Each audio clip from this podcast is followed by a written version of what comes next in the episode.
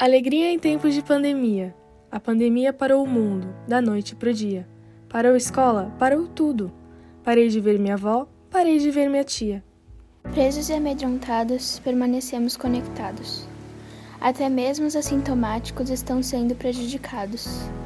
Mas tudo isso é para um bem mundial, para todos poderem viver com saúde depois sua rotina normal. É difícil sair do pessoal e ir para o digital Estamos em frente ao computador, o que afeta nossa saúde mental. Mas mesmo assim, tentamos demonstrar um pouco de amor.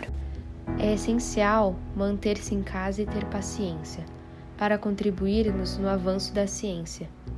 Não podemos negar que socialmente há uma ausência, mas aproveitemos esse tempo para não esquecermos nossa verdadeira essência. Por Carolina F., Emanuele e Luísa.